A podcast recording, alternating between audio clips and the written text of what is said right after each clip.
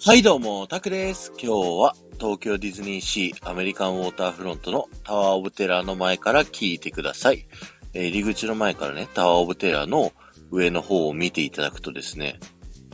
建物の高さで言うと真ん中よりちょっと上ぐらいでしょうか。あそこの扉が開いて、中のね、ライドが見えるっていう風な、風になってますよね、タワーオブテラーって。で、ここの高さがですね、38メートルということで、じゃあそっから上は何なのっていうね、その疑問に今日はお答えしたいなと思います。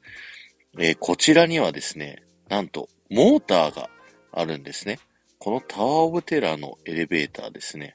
あの、普通のエレベーターとはちょっと違ってですね、モーターがですね、めちゃくちゃ強力なものを使ってるのですね。なんで、あの、ライドの部分をね、素早く上下させるときに、モーターを使って引っ張ることができるので、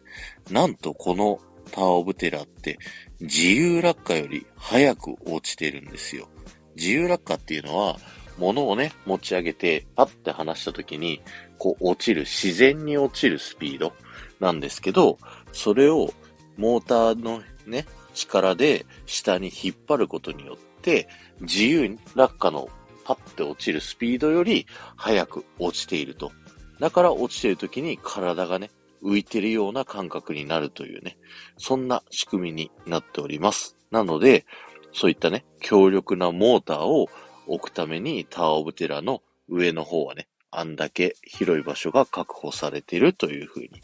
なっているんですね。今日は終わりです。ありがとうございました。この放送が面白いと思った方は、ぜひ、ハッシュタグ、ディズニー副音声をタップしていただいて、他の放送も聞いてみてくださいね。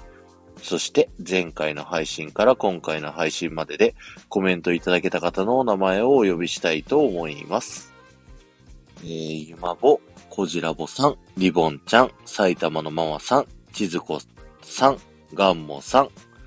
えー、ありがとうございました。高さが38メートルで、建物のね、まあ、2階だったり1階からスタートするという構造なので、言うてね、タワーオブテラーってそんなに長い距離落ちてるわけじゃないんですよね。でも、このモーターがあることによって、まあ普通のね、自由落下するフリーフォールより早く落ちることができるっていうので、ゲストの皆さんがね、楽しむことができるというアトラクションになっております。ではまた。